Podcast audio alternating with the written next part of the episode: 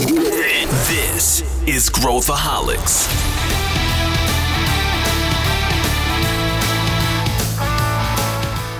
Olá, aqui é Pedro Van Gertner, sou o show da Ace e esse é Growthaholics, o podcast para quem adora inovação e empreendedorismo.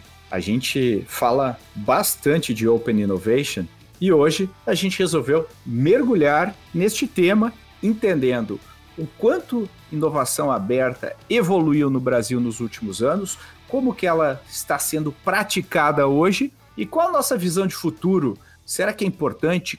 É estratégica? Continua fazendo sentido para a maior parte das empresas? E para falar sobre esse tema, eu trouxe o Arthur Faria, que é CEO da Oxygia, e a Milena Fonseca, que é CEO da Ace Cortex e sócia da Ace. Vem com a gente. Estou aqui com Arthur Faria, Arthur Faria, que é o CEO da Oxigea. Tudo bem, Arthur? Tudo jóia, Pedro. Arthur, já vou te perguntar o que é Oxigé para você explicar para os nossos ouvintes aqui, mas antes apresento Milena Fonseca, nossa sócia aqui. Tudo bem, Mi? Tudo bom, Pedro? Muito bom estar aqui de novo com vocês. Já estou veterana de casa. É, a Milena que um pouco frustrada descobriu que tem uma obra agora na frente da janela dela que vai durar alguns anos, mas tudo bem, faz Não parte comprem. essa é vida. Comprou agora Não o apartamento. apartamento em casinhas bonitas na frente, porque as casinhas se vão e surge um prédio na frente da sua casa. Essa é a dica. Faz parte. Arthur, para quem não conhece, explica para o pessoal o que, que é Oxigea, como, como, qual que é a, a origem e o que, que, o que, que é aí para quem nos ouve. Vamos lá. A Oxigea é basicamente o, o braço de Corporate Venture Capital Venture Builder da Braskem ela nasce aqui com, com, com o objetivo de ser ali a ponta da lança da, da estrutura de inovação da companhia. Nós temos um posicionamento pró-ecossistema, onde dentro de uma tese pautada pela sustentabilidade e transformação digital, a gente visa aqui ter um maior nível de, de comunicação e trocas com esse ecossistema de startups. A Oxygen, ela nasce de uma necessidade da, do parent company, aqui no caso a Braskem, de atingir compromissos públicos, né? pautados ali pela basicamente pela neutralidade de carbono e também pela parte de economia circular. Então a gente faz um exercício, isso foi logo no começo da pandemia, Pedro, quando a gente não sabia para onde o mundo ia, né? a gente tinha uma, uma, uma tá, tá, muitas incertezas, a gente percebeu, poxa, quais são as outras tendências que têm a possibilidade de causar uma disrupção dentro da, da indústria química, barra petroquímica. E a gente faz um trabalho extenso naquela época e fica muito claro que temas ligados a fortalecimento de práticas ESG e a transformação digital da indústria estavam bem no meio dessas tendências que podiam causar essa disrupção. Dado isso, a Braskem vai lá, assume os compromissos públicos que ela, que ela, que ela tem né, com, com, com o ecossistema, digamos assim, que é a redução em 15% da pegada de carbono até 2030 e a neutralidade até 2050, e produzir ali, no nosso caso, né, um milhão de toneladas de origem reciclada para a produção de plásticos até 2030. Bom, o Braskem vai lá, coloca isso de pé e oxigenar-se dessa necessidade, não apenas de ajudar a Braskem a, a cumprir com os compromissos públicos dela, mas também para sanar uma série de dores que a companhia tinha internamente. E eu posso falar rapidamente duas delas aqui, se me permitir, Pedro. Que basicamente a gente tinha uma dificuldade tremenda de dar vazão para negócios que nasciam dentro de Braskem, para as ventures que nasciam ali dentro. Isso qualquer grande empresa tem, você tem muitas regras de compliance, é, regulações de estatuto, dentre outras, que não permitem, né, não, não fazem com, esse, com, que esse ambiente seja um ambiente propício para que é, ventures, é, como é que fala, tenham a, a, a, possibilidade ali de, enfim, de, de thrive dentro do ambiente. E, ao mesmo tempo, a gente tinha uma dificuldade muito grande de fazer investimentos via balanço da Braskem em startups, como você pode imaginar. A gente não tinha, tinha que passar por conselho, demorava, demorava uma, uma, uma eternidade, e, nisso a gente perdia, inclusive, né, rodadas de investimentos que estavam acontecendo. Então a gente une o útil ao agradável, faz muita pesquisa no, no, ambiente, mas muita mesmo. A gente estudou aí 10, 12 anos dessa indústria é, no mundo para ver quem fez, fez bem feito, quem fez e não fez tão bem feito, para aprender com essas pessoas. E daí a gente lança a Oxygen, que é basicamente um veículo segregado de Braskem com suas próprias, com seu próprio CNPJ, com suas próprias políticas, com suas próprias diretrizes, para que a gente pudesse jogar o jogo da forma adequada. E aí a gente monta três mecanismos para troca com o ambiente startups. O mecanismo de incubação que continua, né, para business que nascem dentro de Braskem e vão para para Oxygen, já tem quatro business, depois eu posso falar mais sobre eles. Um business, é venture building mesmo, né? venture né? Building, Aí é um negócio construído. Exatamente. Nós temos um, um, um mecanismo de aceleração com investimento, né, muito nas bases que um, vai, dada a sua devida proporção, que um Y Combinator faz nos Estados Unidos, que a gente quer fazer aqui no Brasil, onde a gente dá um cheque inicial sem contrapartida em equity para as que forem selecionadas para o programa, e ao final nós temos a opção de investir nessas empresas via um, um, um, um sistema de mútuo conversível, um SAFE, né, com desconto na próxima rodada. Temos uma excelente companhia nos apoiando aí, que é a Scortex, vou fazer aqui o, o já, já vou fazer aqui o, o chavé. E nós temos dizer um que esses caras são bons, hein? É, dizem que são bons, viu? São bons. Não conheço. E tem um terceiro. Conhece, Milena? Conhece, pessoal? E tem aí um terceiro, um terceiro mecanismo que é o Corporate Venture Capital propriamente dito, né? Que é para investimentos não apenas em Brasil, mas também, enfim, o nosso foco é América do Norte, Europa, Israel e Brasil. E para tudo isso tem uma tese de investimento que é transversal para esses três mecanismos, para incubação, para aceleração e para o venture, para o corporate venture capital, que é a sustentabilidade e a transformação digital. Quando a gente fala em sustentabilidade, a gente está falando ali de tudo que é relacionado à descarbonização industrial, tudo que é relacionado à economia circular, novos materiais, energia renovável, biomass to chemicals, CO2 to chemicals, e transformação digital é tudo que está em volta do conceito de, de, Smart Factory, né? Todas as tecnologias que usam são utilizadas para eficiência industrial, IoT, Machine Learning, é, é, AI, Quantum Computing, e a gente também olha um pouquinho de, de, de, futuro da mobilidade. Falei muito aqui, Pedro, mas acho que era, era bom até para Não, mas é legal o pessoal saber. Exato, tem muita startup, muita startup nos ouvindo, e é legal, porque, pô, você está dando né, uma coisa que acho que que eu, que eu saiba, ninguém oferece no mercado, que é um, um grant, né? Você está dando um negócio equity free para as startups e é uma coisa super relevante, super legal. É, e o tema aqui tem tudo a ver com isso, né? A gente fala muito de estruturas organizacionais, né? Você montou aqui uma. É, a Braskem né, montou uma estrutura ambidestra bastante clara, né? Com inclusive colocando uma pessoa no cargo de CEO dessa, dessa estrutura, pô, super. Uh, uh, depois de todo o aprendizado que a gente teve, depois eu quero. Você falou, né, Arthur, de, dos caras que fizeram bem, dos caras que não fizeram bem. Eu quero depois que você traga suas referências, quem, quem claro. que você acha que, que fez bem. Mas uh, no, no, no, livro que eu, que eu escrevi há alguns anos atrás, Transformação Radical, a gente tem um, um, dos meus capítulos favoritos é o capítulo sobre a inovação aberta, que eu mais me diverti uh, estudando né, a história da inovação aberta. E é interessante que hoje, quando a gente fala de inovação aberta, a gente automaticamente associa a conexão com startups. Né? É praticamente um sinônimo. Só que não foi sempre assim. Quando a gente, se a gente tivesse falado de inovação aberta, que era bem menos sexy há 15 anos atrás, 20 anos atrás, a gente ia estar tá falando de eh, programas com universidades, né, coisas mais atreladas a P&D eh, e tudo mais. Embora ainda sejam feitos esses programas, eles não são né, a, a, prioridade. Até porque eu acho que muitos desses programas acabaram sendo, pelo menos no Brasil, fontes de, de recrutamento né, para achar talentos no meio universitário, mais do que gerar propriamente a inovação. E quando a gente pega lá os conceitos clássicos de inovação aberta, a gente tem a inovação aberta de dentro para fora, que é quando eu, eu tenho um produto, eu tenho um, alguma coisa e eu uso um parceiro para levar ao mercado, né, uma, um parceiro de fora para levar ao mercado. Se é o exemplo, por exemplo, de uma, de uma empresa é,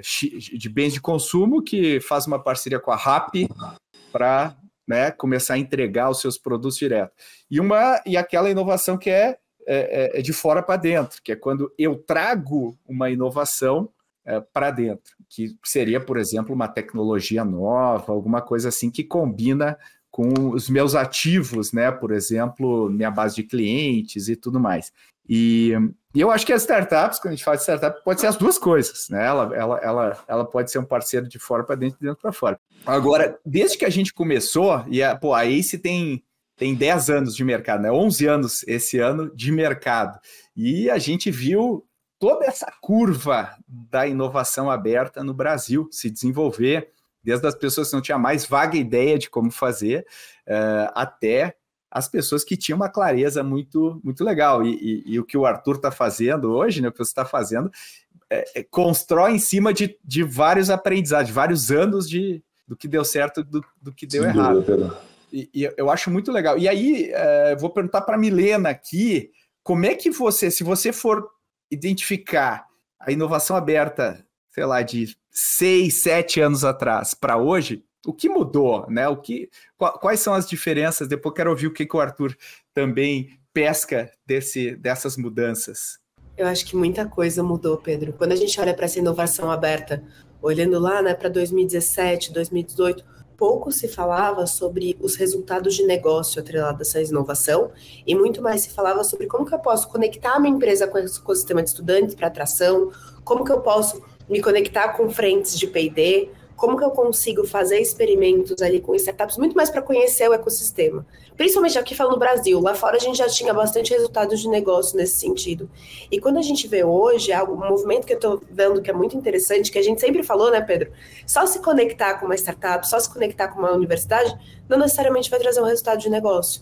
Eu preciso ter uma estratégia muito clara, eu preciso saber quais são as apostas. E mais do que isso, eu, como corporação, preciso ter humildade intelectual de saber que a startup é valiosa justamente por ela estar tá fazendo diferente do que o que eu faço hoje. E ter estruturas ambidestras como a Oxygen, como várias outras empresas têm, né? A gente tem uh, Gerdau Ventures, Global Ventures e vários outros players que têm criado essas estruturas ambidestras, ajuda a empresa a falar, tudo bem, aqui é um lugar de experimentação. Eu estava conversando com um VP de uma indústria agro na semana retrasada, e ele fez uma pergunta muito boa que é, cara, por que, que as empresas ainda não veem é, inovação como risco, mas P&D elas estão super dispostas a arriscar e proteger e garantir que lá na frente talvez a gente tenha uma grande mudança. Que eu acho que tem a ver um pouco com isso. É algo bem cultural das empresas. A gente aprendeu que P&D é legal, fez parte de todo o nosso desenvolvimento industrial até aqui, né? Só que agora a gente está falando de novos modelos de negócio, de novos canais, de novas estruturas e até novos mercados. E a gente acha que é muito mais fácil fazer isso do que um P&D mas não necessariamente, né? Então, acho que a, a principal mudança, até amarrando tua pergunta, Pedro, é esse foco em resultados muito maior e muito menos por FOMO e muito mais por eu ter essa estratégia, o futuro da minha empresa é esse, e portanto eu vou me conectar com essas startups, ou vou fazer um CVB, como o Arthur falou, ou eu vou pegar uma startup do meu portfólio e vou fazer essa startup se conectar com startups, porque vira algo cíclico, né? Se a gente pega as, as, empresas mais inovadoras, elas nunca deixaram de se conectar com startups. O Airbnb, antes de ser Airbnb, ele fez vários investimentos, várias aquisições de startups para ganhar tanto repertório, quanto estrutura de hiring, quanto novos mercados e canais. Então é importante a gente ter essa, quase que uma malemolência para conseguir fazer esse relacionamento. Então eu vejo essa principal mudança. É, e eu até, eu até caso aqui com, com a pergunta para o Arthur de quem são os, os, as suas referências, Arthur? Quem que você acha que fala, pô, esses caras aqui fazem com maestria esse trabalho, né? Perfeito. Não, eu, eu vou até linkar aqui um pouco do que, do que Milena trouxe, Pedro, e eu vejo hoje o, o, o CVB e o CVC como, como a ponta da lança da inovação aberta. Né? O que mudou de lá para cá, né, eu, eu acho que a inovação aberta sempre teve uma dificuldade de mostrar resultado. E de fato é difícil. Né? E isso porque você está fazendo algo em que você está com, com, com, uma base dentro da companhia e acessando o mercado de startups. Uma das coisas que a gente aprendeu, eu já volto nesse ponto, é que, que ficou muito claro para a gente, e foi a primeira lição, foi a nossa estrutura ela tem que ser segregada de Braskem. Porque por mais que você tenha uma prática de inovação aberta muito forte, a Braskem tem uma prática muito forte, com scouting pelo mundo inteiro, uma, uma, uma área com 7, 8 PHDs, gente na Alemanha, gente nos Estados Unidos, no Brasil, laboratório de biotecnologia, centro de tecnologia para apoiar dentro e fora do Brasil. Apesar disso tudo, a gente vê certas dificuldades né, e certas condições de contorno que mesmo a área de inovação aberta não consegue meio que, que, que é, como é que fala? É, circunventa ali dentro da organização. Então faz, faz necessário essa, essa, essa estrutura. Então por isso que a Oxige ela nasce bastante é, é, apartada né, da companhia no sentido de seguir suas próprias políticas, seguir suas próprias diretrizes, para que a gente pudesse de fato fazer coisas que mesmo a inovação aberta não conseguia fazer. Né? Mas ao mesmo tempo a gente consegue usar a Braskem. Então a gente consegue aproveitar melhor dos dois mundos. Né? Tem aquele ditado que diz, olha, é, se, se a Braskem é um planeta, a oxigênio é um satélite. Só que se a gente chegar muito perto da atmosfera, a gente vai crash and burn. Se você ficar muito longe, você vai, vai para o espaço sideral. Então você tem que saber qual é essa distância que você usa né, para poder aproveitar o, o mais, o, o, máximo possível. Né? O que a gente faz com isso é o quê? Qual que é o nosso, a nossa sonda que desce até o planeta Terra e volta, né? o, nosso, o nosso Space Shuttle? É a área de inovação aberta. A inovação aberta ela faz esse, esse link entre a, a, a Braskem e a Oxygen quando necessário e faz com que a gente acesse o que a gente precisa dentro de Braskem e a gente consegue trazer para a área de inovação aberta também praticidades que eu não teria se, tivesse dentro, se não tivesse oxigênio, se não tivesse alguém que, tá, que estivesse do lado de fora ali. Né? Tem um, um, um ditado muito, muito é, que a gente ouviu muito, eu ouvi muito durante o, o trabalho de benchmarking, Pedro, já engatando aqui com a sua pergunta, né? quando a gente fala de venture builder, que a gente fala de inovação, para mim a referência é a BASF. A BASF, a Chemovator, que é o veículo de venture builder da BASF ali, é, de incubação, é para mim é a referência. É, poucas pessoas conseguiram no mundo, poucas empresas conseguiram fazer o que eles fizeram. Eu acho que eles são a referência. Eles têm oito exits, já em quatro, cinco anos de, de, de, de, vida, digamos assim. E ao mesmo tempo você tem empresas grandes, você pega uma Siemens, que a gente fez muito benchmark com eles também, eles falam o seguinte, olha, se tiver um empreendedor nosso e quer montar um negócio aqui, a gente fala para ele, ó, toma o primeiro cheque e pede demissão. Nós não fazemos incubação. Então você vê esses dois extremos, né, que foram duas empresas que a gente, que eu particularmente conversei bastante. A Siemens com a Next 47 hoje é uma referência no mundo de corporate venture capital. E você tem a BASF, que é uma referência hoje em, incubação barra venture builder ali com a Chemovator. Então são dois extremos que cada um utiliza, um quer fazer dentro de casa, o outro fala não faço dentro de casa. E poxa, e como é que você faz isso? Porque nós fomos para uma opção onde a gente começa de cara um venture builder e um corporate venture capital. A gente tentou pegar o melhor desses dois mundos para colocar a nossa estrutura de pé e inovação aberta é a nossa maior aliada dentro da companhia. A gente usa eles, inclusive, para ser a nossa tecla SAP, porque a nossa tese de investimento é extremamente complexa. Né? Então, a gente precisa de especialistas ali. A gente tem vários especialistas na Braskem e eles nos ajudam, inclusive, tanto no deal flow quanto na análise e diligência dessas companhias que a gente está olhando. Falei Agora, muito aqui, não sei se responde tudo, Pedro. Não, não, eu, eu acho que sim. Eu acho que tem vários caras que eu, que eu acredito que fazem isso. Claro, desde os ícones aí de Intel e, e tal, até eh, esses caras no modelo chinês, né? Tipo a, a, a Xiaomi, Xiaomi. Tem os caras que, que fazem de um jeito bem, bem interessante uh, configurações, mas eu, eu, eu, te pergunto, eu pergunto aqui para vocês dois, onde que aperta o sapato? Quer dizer, o que, que é commodity quando a gente vai falar de inovação aberta, e o que, que é o que faz a diferença, né? Explico. Até pouco tempo atrás as empresas faziam. Ah, vou fazer um programa com startups. É, cara, o que, que significa isso na prática, né? Eu pego, se eu pegar dois estagiários e ficarem olhando essas bases que tem por aí uh, e trazer startup fazer pitch para a diretoria, isso é um programa com startups e que valor que isso traz, né? Versus o que, que é difícil mesmo se eu quero obter resultados concretos. E tu começou, né, Arthur, que eu acho muito legal, tu começou setando o, o desafio que te deram. Né? Quer dizer, você não está lá para inovar aleatoriamente, né? Você tem um, você tem, um, você tem que honrar um compromisso corporativo feito, você tem que trabalhar em cima disso. Então, você tem um, uma tese, né? um, um tema que você busca Uh, mas onde vou começar aqui pela Milena e o, o Arthur complementa. O que, que é commodity e o que, que não é commodity nesse, nesse mercado da inovação aberta, Mi? Eu acho que eu posso começar muito sobre falando sobre programas de aproximação com startups. O que mais acontece, o que a gente mais vê são empresas que chegam para a uhum. gente e falam assim: ó, Milena, quero que Ace Cortex me ajude a se conectar com startups. Aí eu truco, eu falo, para quê? Posso dizer que 50% das empresas não tem essa resposta. Por quê?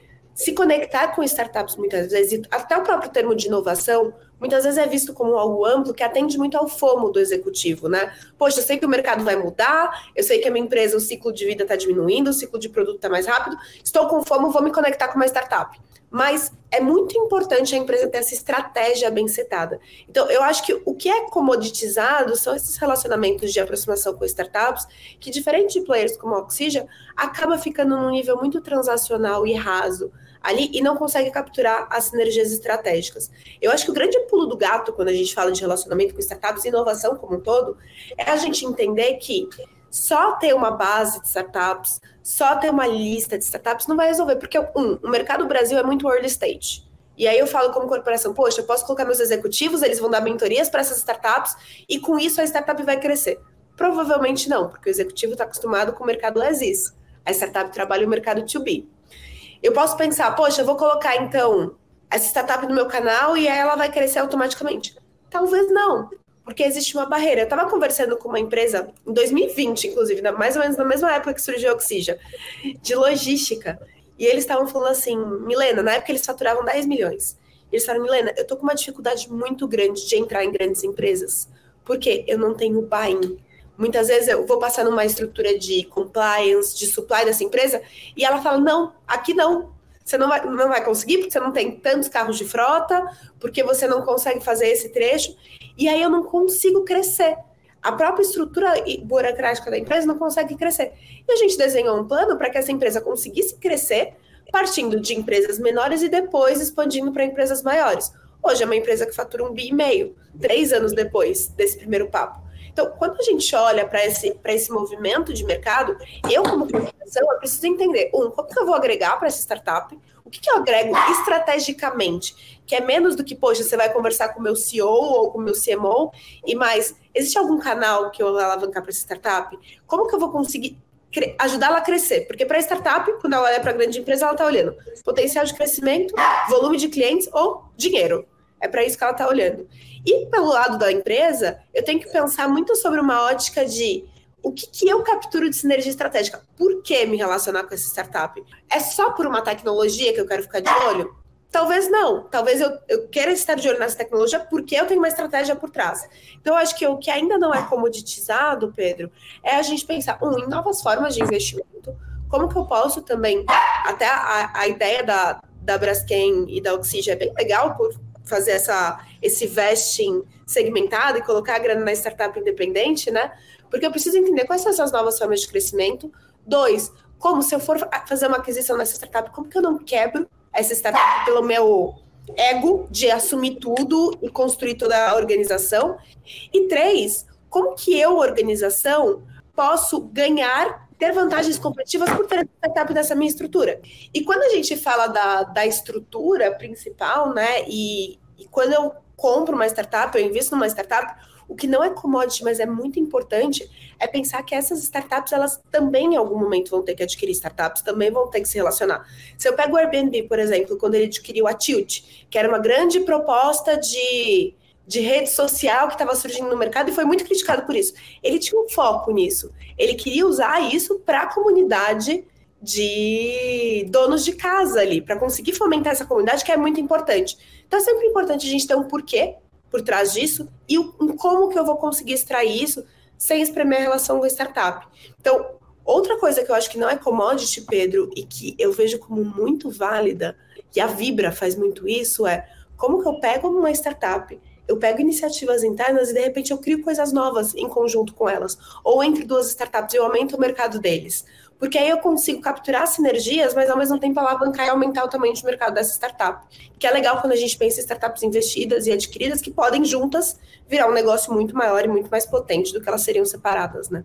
Do meu lado aqui, lembrando aqui o que é commodity não é commodity Pensando como corporate, acho que tem duas perguntas que o corporate tem, tem, tem que responder, né? Para fugir um pouco, que a Emiliana comentou, que é o FOMO, né? Primeiro, tem que saber o que quer e tem que estar preparado para fazer negócio com a startup. Tem aquele velho ditado, né? Quando, e eu fiz isso dentro da Braskem. Ah, a gente está preparado para tratar com startup? Eu falei, estamos. Eu falei, então foi o seguinte, tenta fazer uma contratação no serviço de startup, então. Vê se você consegue fazer isso em menos de um mês. Em seis não saiu. Então, é, por quê? De novo, é, o ambiente não é propício para isso, né? Você você tá de um lado você tem uma startup que mal tem um back office, do outro lado você tem uma empresa que está pedindo até a, enfim o nome do, do primogênito do cara ali junto com a certidão de nascimento. E, enfim, você não passa nos critérios objetivos ali para ser um fornecedor. Isso é impossível. Então acho que a, a empresa tem que estar preparada para isso. Acho que esse é o primeiro ponto. Né? Nosso caso, o é, que, que, que a Oxygen faz, né? E isso, lógico, junto ali com, com o Braskem Primeira coisa, se a gente vai investir numa empresa, a primeira coisa que a gente pede é que eu falo dessa empresa é me fala qual é o seu wishlist. Se a gente conseguir ajudar, a gente investe. Se a gente não conseguir, a gente não investe. Primeiro ponto. E aí vem um ponto em que CVCs no passado bateram muito cabeça e, e isso foi ruim para a indústria. Prometeram e não entregaram. Não, eu prometo que eu vou abrir portas, que você vai usar minha área para isso, para aquilo. E tem uma muito diferença. Muito comum, né, Arthur? Muito comum. Tem casos e casos. A Panasonic é um caso emblemático nos Estados Unidos, no Vale do Silício, que fez isso e não deu muito certo e estão remediando até hoje. Então a gente estudou muito isso também. Então, o que, que a gente faz do nosso lado? Né? Eu gosto de dizer sempre que tem uma diferença muito grande entre o alinhamento e o comprometimento do parent company com iniciativas de corporate venture capital e venture builder.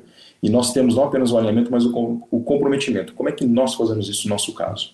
Todo mundo está alinhado. Todo mundo quer ver a iniciativa de Oxygen dar certo, assim como todo mundo quer ver as iniciativas de corporate venture capital em outras empresas darem certo também. Mas quando você chega no dia a dia, você precisa do apoio de um diretor que está com mil e um problemas na mão e está rodando uma roda gigante e vem uma startup desse tamanhozinho e tenta falar com ele, a realidade é outra. Então, como é que a gente conseguiu o comprometimento do nosso lado? Nós colocamos para determinadas é, é, é lideranças dentro da Braskem e suas verticais uma meta que conta para pagamento de bônus dele no final do ano apoiar o Oxygen e, por consequência, o portfólio do Oxygen. Então, e quem dá nota dessa meta deles sou eu, é a Oxygen. Então a gente consegue ter o comprometimento deles. A proposta não é ser como, como a indústria da multa, né, que você educa pela multa, não é essa a proposta, mas nos ajuda a ter de fato o comprometimento do parent company. Isso ajuda a gente de fato não ser um commodity, né? Aquela coisa, não, vou ajudar, ah, mas vai ajudar mesmo? Como você vai ajudar? Então, o que a gente faz do nosso lado? A Oxygen em si tem 15 pessoas. Então a gente tem ali especialistas de marketing, de RH, de finanças, desenvolvimento de produto, you name it, né? o que precisa. A, pessoa, a gente tem uma, uma advogada de, que só faz propriedade intelectual, então a gente consegue dar todo esse apoio ali para as nossas incubadas, para as nossas aceleradas, para o nosso portfólio company como um todo. E o que a gente não consegue pegar dali, a gente bate na porta da Braskem. E com este mecanismo, onde a gente consegue ter o comprometimento, a gente consegue de fato entregar algo que deve ser entregue pelos CVCs. Então, se você olhar de uma forma lógica, assim, pensar, pegar uma, uma, uma, uma empresa que esteja fazendo, enfim, dentro do segmento de sustentabilidade, eu não consigo ver como a Oxija e Braskem não são melhores investidores do que um fundo, um, um, institutional venture capital. Por quê? Porque a gente consegue alavancar especialistas em life cycle analysis, você precisa testar um produto, você precisa de um engenheiro de, produto, um engenheiro de polimerização, o que quer que seja. A gente tem um pool muito grande, mas a gente tem que saber utilizar esse pool. Né? Então a gente colocou os mecanismos ali para que a gente pudesse utilizar esse pool da forma adequada e não ser um commodity, que eu acho que a pergunta é extremamente relevante, tá, Pedro? Pô, como é que você não, vira aquela mesmice? Pra você ter uma ideia, o nosso programa de aceleração, que a gente tem um super parceiro aqui, falo novamente, dá um trabalho extraordinário. Eu tenho certeza que dá um trabalho muito grande para vocês também, Pedro, dentro da, da. Por quê? Porque a gente quer o melhor para as nossas, para as nossas aceleradas ali. Eu vou dar um exemplo. A gente fez um, a gente teve 324 inscritos no nosso programa, foi um sucesso. A gente chegou em seis finalistas que a gente selecionou. Poxa, tem outras empresas fazendo programa de aceleração agora. A gente falou assim, pessoal, a gente não selecionou essas aqui, mas são empresas boas. Vê se vocês querem alguma coisa com essas empresas. A gente pegou empresas que não passaram ali, a gente teve o cuidado de não apenas ser assertivos com as que a gente a, a, selecionou, mas as que a gente não selecionou também. Pô, como é que a gente ajuda esse cara aqui? Ó, não serve pra gente, mas conecta com fulano de tal, coloca com essa área da Braskem, com aquele cliente da Braskem, com aquele outro CVC. A gente teve essa preocupação. É tão importante as que entraram quanto as que não entraram, para a gente criar essa comunidade. A gente pegou, olhou todo, tudo que o Braskem Leves fez no passado, nos últimos oito anos, resgatamos a comunidade inteira, coisa que a Braskem não estava fazendo. De novo, uma empresa muito grande, muita coisa, a gente foi lá e falou, não, vamos olhar isso daqui. Recriamos esse, esse, esse, esse ecossistema, digamos assim. E a gente, poxa, coloca coisas lá, vamos fazer um evento, chama o pessoal, a gente fez o convite para falar, pessoal, nós, vamos, nós somos convidados para falar no Web Summit em Lisboa, e a gente está levando uma, é, uma das nossas incubadas foi convidada também, a gente abriu isso para toda a comunidade, o pessoal se inscrever, vai junto com a gente via Apex. Então, assim, a gente tenta fazer o máximo que a gente pode, para, de novo, não ser uma commodity, como você colocou, tá, Pedro? Não é fácil. Eu acho que é muito fácil você fazer um programa, você terceirizar o programa, ou fazer um FOMO ali, né, é aquele fear of missing out danado, todo mundo está fazendo, tem que fazer alguma coisa, mas você de fato olhar, estar tá preparado e olhar e fazer a diferença é um caminho muito diferente e muito mais complexo. É, eu, eu, eu concordo, eu, eu acho que é, eu, eu gostei desse ponto do alinhamento de, de incentivos para que isso aconteça. Você, que é um growthaholic de carteirinha, quer ficar sabendo na hora que um novo episódio vai para o ar, direto no seu WhatsApp? Se a resposta é sim, então entra na nossa rede de transmissão via WhatsApp. É o alerta mais rápido que você vai receber sobre o nosso podcast e outros temas importantes. E você pode compartilhar esse link com quem você quiser. essa é a hora de convencer aquele seu amigo ou amiga a ouvir o podcast. É gratuito e feita com muito carinho para você. Te vejo lá. E uma coisa que eu vejo muito em, em, em programas de inovação aberta é projetos que morrem de inanição. Né? Tem, obviamente, o, o, o problema do projeto que tem que ser, tem que ser encerrado e, e, e fica lá, não é encerrado, é. mas eu acho que tem projetos que morrem de inanição, quando a gente vê venture building ou, ou em ou, ou, parcerias que, que são feitas, a gente, muitas empresas vão até a página 2 com essa parceria, mas na hora que precisa escalar, que precisa colocar mais recurso, que precisa colocar prioridade, ela começa a barrar em obstáculos internos para que isso aconteça, né? A diretoria comercial fala, pô, né, desculpa, eu tenho uma meta para bater, não, não posso ficar. E aí, quando você alinha os incentivos, quando você amarra isso de uma maneira eficaz, é, existe uma probabilidade maior de você conseguir ver essas inovações ganhando a luz do dia. O Arthur falou de muita coisa interessante me, uh, em relação a, a, a como modelar, né? Mas uh, e ele falou uma coisa muito interessante, né? Ele falou: olha, eu fiz uma seleção, né? Tem, tem até o, o, desperdício sendo evitado na seleção, né, Arthur? O, o você, pô, eu fiz uma seleção de empresas, pô, tá aqui, ó. É, usa porque, pô, faço bem para os caras, né? Ajudo o meu ecossistema como um todo, porque inovação aberta não é só com startup, inovação aberta também é com outras empresas. E, e, o ponto que eu tenho aqui uh, para te perguntar, para a gente explorar, é: a gente tem visto recentemente no mercado também um apetite maior das empresas para trabalharem com outras, não necessariamente pares do mercado, mas empresas que podem criar negócios juntos e tudo mais, não necessariamente envolvendo startups. Como é que você vê essa tendência? E também depois eu queria ouvir o Arthur um pouco nisso, de formar parcerias de inovação. A gente sempre fala, Pedro, que quando a gente olha para principalmente para o planejamento estratégico agora das organizações, eles estão muito focados no trabalho como ecossistema. Não só a aposta em um business específico, mas como eu crio um ecossistema que se potencializa em si e consegue gerar mais valor um, um negócio para o outro, na visão de flywheel, e também para o mercado, né? Então, quando eu olho para as organizações hoje, existem duas formas delas criarem seu próprio ecossistema. Um, baseado na cadeia de valor, que é, por exemplo, se eu pego a cadeia da área de saúde, tem sete players em toda essa cadeia de valor, ou baseado nessa jornada do cliente. Que, por exemplo, empresas de mídia optam por olhar para essa jornada do cliente. Então, quando eu olho para esse desenho estratégico e essa aproximação como um todo, muitas empresas estão saindo só do seu core business e olhando para adjacências. E na adjacências, existem outras empresas consolidadas que já fazem isso. Aqui dentro de Cortex, a gente olha sobre três óticas para definir a importância de uma parceria, ou de se fazer com startups, ou de se criar um negócio sozinho, que é um vertical de timing. Então, como que está o timing do mercado em relação a essa solução? Se a gente pega, por exemplo, Uber, lá atrás, quando lançou, o mercado era super incipiente, eles criaram essa demanda. Então, como que o mercado já está em relação a isso? Dois, qual é o readiness que a organização tem para criar isso? Então, por exemplo, uma empresa que não tem esse readiness, provavelmente é muito melhor ela se conectar com uma startup, porque até ela se preparar, conseguir começar a organizar os KPIs, o alinhamento de incentivos que o Arthur falou, a estratégia, provavelmente ela já perdeu a onda de mercado. E um terceiro indicador que a gente olha é o unfair advantage. E muitas vezes o que a gente olha, as empresas têm um timing muito bom, elas têm um readiness, mas não tem uma unfair advantage em um novo mercado, em um novo segmento. Mas ao mesmo tempo, existe uma outra corporação que vê o timing tá bom, elas não têm um readiness, mas elas têm um unfair advantage. Então, é o caso, por exemplo, da Gerdau e da Randon criando novos negócios em conjunto, negócios que foram lançados para o mercado, inclusive, né? Então, o que a gente tem olhado muito são para essas empresas vendo como que elas vão colaborar né, dentro desse ecossistema e gerar valor.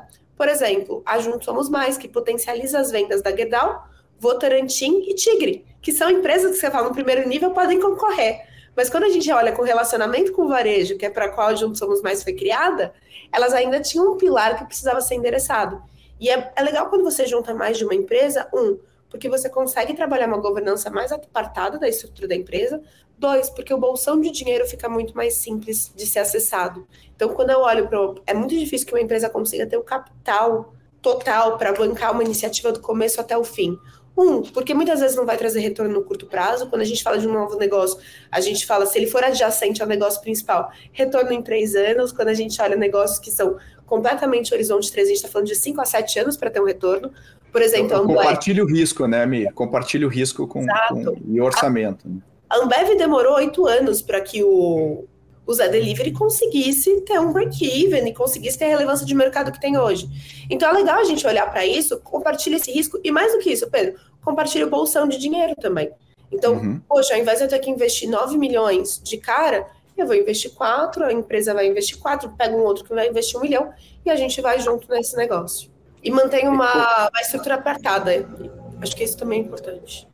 Como é que você vê, Arthur? Você vê esse é, é, essa sendo uma avenida pouco explorada, ainda, ainda subestimada, você vê um caminho. O que, que você vê de. Existem barreiras culturais, você acha, para que esse tipo de parceria aconteça? Eu acho que sim. Eu acho que parcerias são essenciais. É, eu, antes de estar à frente da Oxigênio, eu passei nove anos ali né, à frente das áreas de, enfim, M&A, novos negócios e estratégia da Braskem. Eu sempre busquei muito que a empresa como um todo fizesse mais e mais parcerias, porque a gente não tem todos os recursos, não tem todos os capabilities, precisa dividir risco e dividir cheque.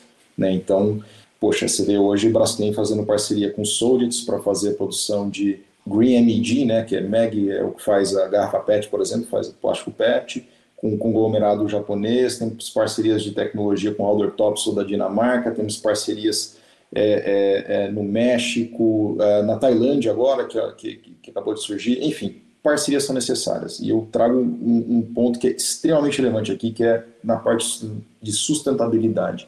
Ninguém consegue fazer tudo sozinho, é impossível. Eu vejo algumas iniciativas, quando eu vejo assim, mercado financeiro falando que está trabalhando em termos de sustentabilidade e que estão chegando, estão é, conseguindo equacionar as suas emissões, é uma coisa muito simples, mas você precisa da ajuda da indústria que o conhecimento científico está na indústria. E se você não tiver isso daqui junto com, com, com essas iniciativas de, por exemplo, mercado financeiro, você não consegue. Então é algo que eu, eu bato bastante esse ponto com o pessoal do CU, por exemplo. Poxa, tem uma, um, um novo hub ali de SG, você tem que chamar a indústria, tem que chamar vários players, porque ninguém tem a solução sozinho. Quando você pensa em economia circular, você pega a Braskem tem uma necessidade que é o plástico, e, e você tem a Clabin que tem o papel, a CBA que tem o alumínio, assim por diante. Se você não unir todo mundo, para tentar solucionar essa questão de resíduo, você não consegue. Porque um só não fecha, não fecha conta. Eu sei que a gente já fez isso inúmeras vezes. Então, parcerias são extremamente necessárias, não tem outro caminho a ser seguido. A gente vê isso lá fora, está ficando cada vez mais comum. Aqui, acho que no Brasil ainda existe um pouco na tua provocação, Pedro, acho que tem um pouco ainda de, poxa, mas essa empresa, mas aquela empresa, um é concorrente, ou tem material substitution de um lado para o outro. Então acho que a gente quem manda, caminho. quem manda, quem não manda. Exato. Tem um caminho que nem é, durante muito tempo ali ficou essa discussão de, na, bom, estava na área de M&A antes, ali era tudo isso aí, né? Você quer tudo, você quer o direito de preferência, você quer, você quer ditar tudo ali, você quer, enfim, tem que ter uma cabeça diferente, né, para isso. Eu acho que essas iniciativas como a Oxija ajudam com isso, não tenho dúvida, mas as empresas precisam colaborar mais, especialmente para temas como sustentabilidade que ninguém consegue fazer tudo sozinho. Tem uma parte que tem conhecimento outra parte que tem é, outros, outros recursos que são necessários. Então, eu vejo como uma necessidade absoluta as parcerias, elas estão acontecendo cada vez mais, mas é, o Brasil tem muito mais potencial para isso. Tem muita empresa aqui que é referência no seu segmento e que precisa juntar com outras empresas de outros segmentos para fazer isso. Eu sempre costumo dizer isso, poxa, se eu estiver olhando uma oportunidade que tem tecnologias de fermentação, eu quero falar com a Raizen. Se eu estou olhando uma oportunidade tem tecnologias relacionadas à lignina, eu quero falar com a Suzano. Então, assim, se tiver alguma coisa do ponto de vista químico, eles têm que falar com a gente.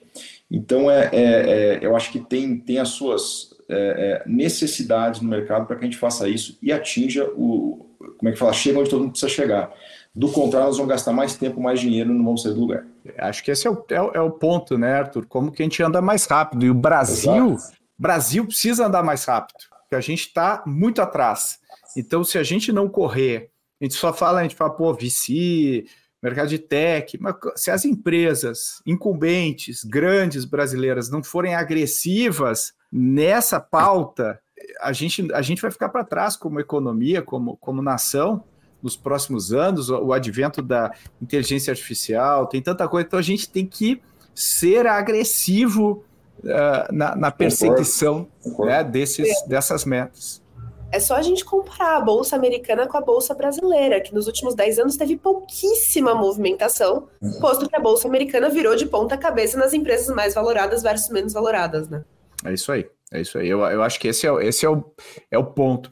Para a gente, gente encerrar aqui a nossa discussão, eu queria fazer um exercício de, de futurologia com vocês, né? Com tudo isso que a gente falou, com as tendências de inteligência artificial e tudo mais. Quer dizer, qual que é o futuro da inovação aberta? Como é que o que, que vocês projetam assim para frente quando a gente fala desse tema é, em termos de tendência? Que curvas vocês estão apostando? É, porque eu acho que é legal para quem está nos ouvindo a gente olhar para frente também, né? Então, começar aí com, com você, Mi. O que, que, você, que, que você aponta Ainda bem que pediu para você começar, viu, Milena? É, é, eu tô, eu tô, eu, eu tô sendo, é, tô sendo gentil com o Arthur aqui para bola curva sacanagem aqui. Mas, Mi, o que, que, que, você, que, que você aposta? Tá bom, eu vou fora do meu natural hoje, Pedro. Eu vou olhar sobre uma ótica muito mais otimista, tá? Porque se eu for Olha pessimista, aí. vai sair todo mundo chorando aqui desse podcast hum. hoje. Eu vejo as vamos, se a gente projetar 5, 10 anos, eu vejo as fronteiras entre os negócios muito menos delimitadas e muito mais orgânicas como um todo. É, acredito que o consumidor ele vai ter um poder de escolha melhor. Então, para isso, para que a gente consiga ter um poder de escolha melhor, as empresas vão precisar estar muito mais ágeis. Se a gente olha a história dos negócios, M&A foi algo que sempre fez parte das empresas, mas M&A de empresas muito mais consolidadas. Então, eu vejo esse aquecimento do CVC, principalmente agora que os valuations estão menos bem, uhum. bem mais baratos, né? Acho que é uma oportunidade boa para o CVC. Eu vejo muito essa, essa empresa tendo que fazer pequenas aquisições e pequenos investimentos para conseguir se manter competitiva. Então, eu vejo um aquecimento desse movimento ali da, de CVC, principalmente investimento em M&A. E eu acho que em, em relação à inovação aberta como um todo, as parcerias tendem a se fortalecer mais.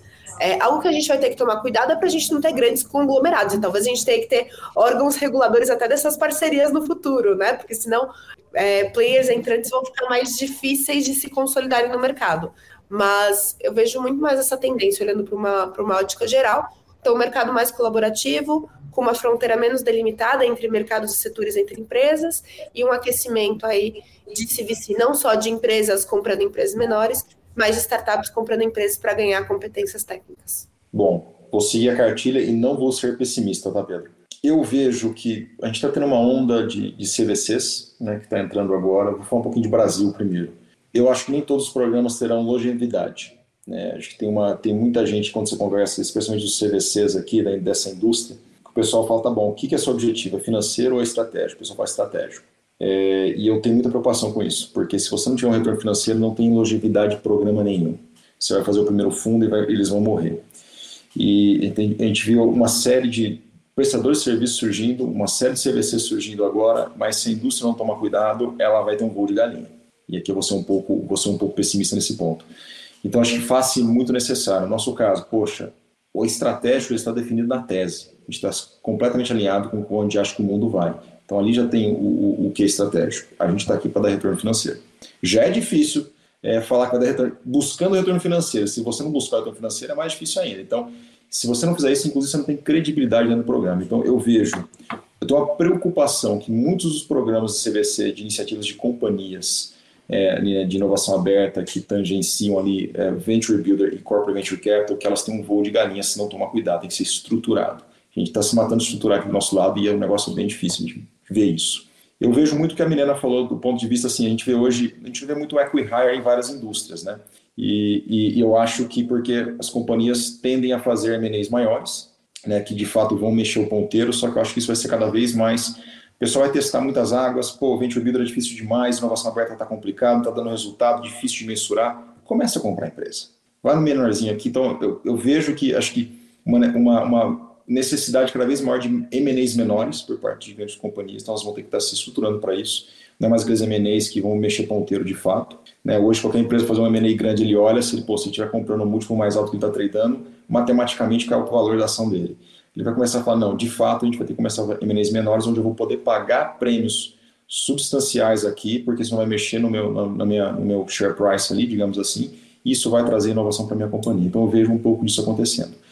E eu vejo todo o resto, né, assim, além aqui de América Latina, o pessoal cada vez mais colaborativo. Colaboração no Brasil também, não tenho dúvida disso, vai ter mais, mas lá fora cada vez mais colaborativo. Competições, eu dou um exemplo, a gente montou a Oxygen, competidores de Brasil vieram falar com a gente, vieram falar comigo. Como é que a gente faz coisa com vocês? A gente quer entrar na América Latina, mas a gente tem, tem que ter um parceiro local. A gente não vai colocar porque a gente sabe que Brasil é para profissional. Bom, eles mal conhecem a Argentina e o México, né, que não é muito fácil também, posso dizer aqui. Mas eu, eu vejo essa competição acontecendo cada vez mais lá fora. É, eu acho que ela pode chegar de um certo ponto com o Brasil, mas não com tanta veemência como vai ter lá fora. Acho que no Brasil a gente tem que, tomar uma, tem que ter uma preocupação muito grande com esse movimento agora, de fazer um movimento bem estruturado para que essas iniciativas, de novo vou usar o termo, não tenham um, um, um voo de galinha aqui e sejam que elas se concretizem, sedimentem aqui para fazer parte do ecossistema de inovação brasileiro. E a gente tem que apoiar o empreendedorismo científico. O Brasil não tem. Gente, não tem hardtech no Brasil. Eu sei, é a nossa tese. É uma dificuldade tremenda. A gente tem que dar esse incentivo de alguma forma. Né? Isso é importante. Se a gente não fizer isso, nós vamos ficar para trás em tudo comparado com o resto do mundo. Essa é a minha visão. Fui mais pessimista do que eu imaginava, viu, Pedro? Ainda bem que a Milena foi mais otimista que eu. Eu tentei não ir pessimista também, Arthur, tentei. É, não, eu, eu, eu, concordo com vocês dois, e eu, eu adicionaria que é, é, eu acho que é, a, a gente sabe cientificamente, comprovadamente, que o tiro não vai vir da, de quem você acha que vai dar o tiro. Né? Então, se você é um, é um banco de um grande banco de varejo, provavelmente o tiro não vai vir do seu ah. concorrente grande banco de varejo. Né? A gente já sabe historicamente a estrutura da indústria que, que, que é afetada é afetada por um agente externo. Né? A gente vê, por exemplo, ontem mesmo a gente estava falando, poxa, a, a gente está vendo a greve lá de, do Hollywood, né? Os caras estão uh, preocupados com AI com, com, e com modelo de negócio. Qual que é o problema? O streaming não, não paga quanto pagava o modelo anterior. E, e, a gente tem players como a Amazon e a Apple, uh, cujo streaming não é um negócio onde eles buscam necessariamente a lucratividade. Então é um, é um race to the bottom quando a gente começa a concorrer num determinado mercado. Ou seja, um cara de fora entra e mexe com a dinâmica daquele mercado. O mesmo, eu tenho certeza, invariavelmente vai acontecer no Brasil. E a gente tem que estar tá preparado para absorver uh, coisas que são adjacentes, que são análogas ao nosso mercado, mas não necessariamente são o nosso mercado. Uh, estar abertos a isso. O problema é uma questão de mentalidade ainda, como o Arthur uh, abordou, da gente entender que isso não é um, um, um talvez, né? Isso é uma certeza. Alguns mercados isso vai chegar muito mais rápido, está chegando, já vemos, outros vai demorar um pouco mais. A questão é: temos que nos preparar e correr agora antes que seja tarde. Porque se alguém for fazer isso, eu quero que seja uma empresa brasileira uh, operando aqui e com talento brasileiro. E acho que esse é o nosso, esse é o desafio aí que todos nós temos em relação à inovação. Bom, Falamos de muita coisa aqui e, e, eu acho que quem gosta de inovação aberta, quem gosta de inovação como um todo, tirou vários insights. E eu queria agradecer aqui, Arthur, obrigado pela tua participação. Já deixo aqui, se você quiser é, é, deixar né, uma porta para startups que queiram, de alguma maneira, se conectar com vocês, já, já por favor, já diga como fazer. Claro, pessoal, mas primeiro... te agradeço aí de antemão. Então, primeiro eu que agradeço aqui pelo espaço, pela, pela oportunidade, Pedro, Milena. Prazer estar aqui com vocês. É, com relação a, a, a, nos contactar, muito fácil, pode ser via o nosso website, LinkedIn, gente, hoje em dia é muito fácil, né? Arthur Faria, arthur.faria.oxidia.com meu e-mail, é, é à disposição. É, de novo, a gente tem uma preocupação muito grande com o ecossistema. A gente está aqui para o ecossistema. Então, se tem alguma oportunidade dentro de sustentabilidade e transformação digital, vem falar com a gente, a gente vai estar mais que abertos aqui para, no mínimo, fazer um bom bate-papo. Boa, e obrigado, Milena, pela sua participação e da sua cachorrinha neste episódio. Obrigada, eu e a Manu adoramos participar. E parabenizar também o Arthur pelo trabalho incrível que vocês estão fazendo no Oxija. Com certeza vocês vão colher em breve grandes frutos aí de toda a estrutura que vocês desenharam. Então, muito obrigada, Pedro. Boa! E aí, gostou desse episódio? Tirou insights? Se você tem comentários para fazer sobre esse tema ou qualquer coisa relacionada ao Growthaholics, usa essa caixinha de comentários do Spotify e deixa a sua opinião. A gente adora ler a opinião dos nossos ouvintes porque ajuda a gente a melhorar, ter novos insights, interagir com quem está lá ouvindo toda semana o Growthaholics. Muito obrigado e aproveitando que você ouviu esse episódio até o fim, invista 30, 30 segundos do teu tempo para compartilhar esse episódio nas suas redes sociais ou grupos do WhatsApp, diretamente para pessoas. A gente agradece muito a sua contribuição com o crescimento deste podcast. Valeu e até a próxima.